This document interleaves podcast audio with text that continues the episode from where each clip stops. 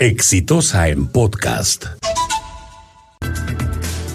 Este conflicto que existe en este momento a raíz de que la señal de exitosa no está en la plataforma del cable de Telefónica ha generado una, una enorme controversia y me ha resultado increíblemente sorprendente la cantidad de disconformidad, de molestia, de quejas, de protestas que hay con respecto a la manera como la empresa telefónica se ha relacionado con el Estado y la sociedad peruana.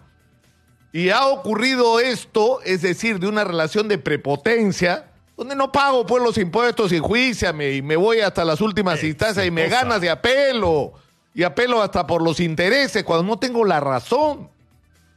O como se ha denunciado al establecer tarifas cuando tenías una posición monopólica en el mercado gracias al tipo de contrato que se hizo con ellos, donde cobraban lo que te daba la gana, no lo que eran los precios razonables de los servicios que estabas prestando. Y lo descubrimos cuando, cuando vino la competencia. Resulta que los celulares no costaban lo que nos estaban cobrando, que el servicio de telefonía móvil no costaba lo que nos estaban cobrando, que el servicio de transmisión de datos no costaba lo que nos estaban cobrando, es decir, nos estaban saqueando literalmente, porque cuando entró la competencia descubrimos cuál era la realidad de los costos de los servicios. Pero eso ha ocurrido, es decir, ¿en qué momento vamos a discutir el derecho? El Perú es un país recontra futbolero. ¿no? Recontra futbolero. ¿De cuánto vamos a discutir y poner sobre la mesa con transparencia cómo se ha negociado en los años anteriores los contratos de, de, transmisión del fútbol peruano? ¿Cuándo vamos a hablar de eso? A ver qué pasa con esa discusión, a ver quiénes se asustan con esa discusión. ¿Cuándo vamos a discutir la situación de muchísimos proveedores de una empresa que te paga cuando quiere? Pues tú prestas un servicio y te paga cuando quiere. Cuando quiere y lo que quiere.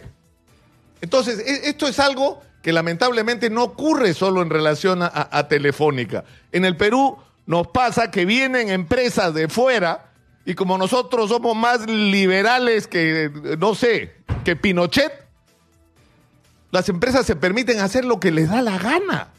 O sea, nos cobran tasas de interés que no se atreverían a cobrar en su país.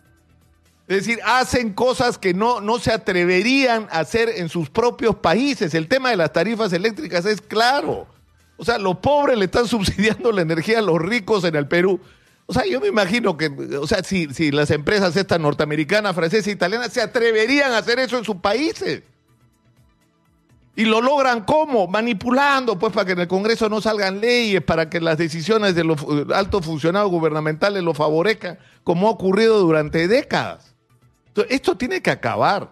Esto tiene que acabar. Y yo creo que, la, que, el, debate, o sea, eh, miren, pues lo que ha contado Mónica Yaya el día de ayer. Ella ha sido presidenta del tribunal del organismo supervisor de contrataciones del Estado y ella dice que calcula que Telefónica se llevó más de 20 mil millones de, de, soles por contratos con, sin convocatoria pública. Es decir, acá ha pasado cualquier cosa y, y, bueno, ya llegó la hora pues de hablar de esto y de otras cosas de las que no se quiere hablar porque hay un eh, encuentro de intereses. Bueno, acá sí lo hacemos pues.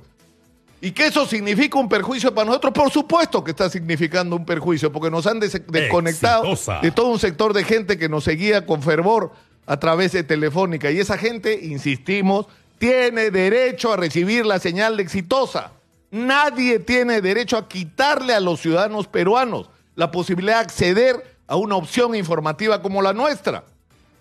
Porque lo que se está haciendo con Exitosa es un trato discriminatorio que es inaceptable, que no lo vamos a aceptar y que estamos peleando por eso. Y si hay que repetir este mensaje todos los días, lo haremos todos los días, señor.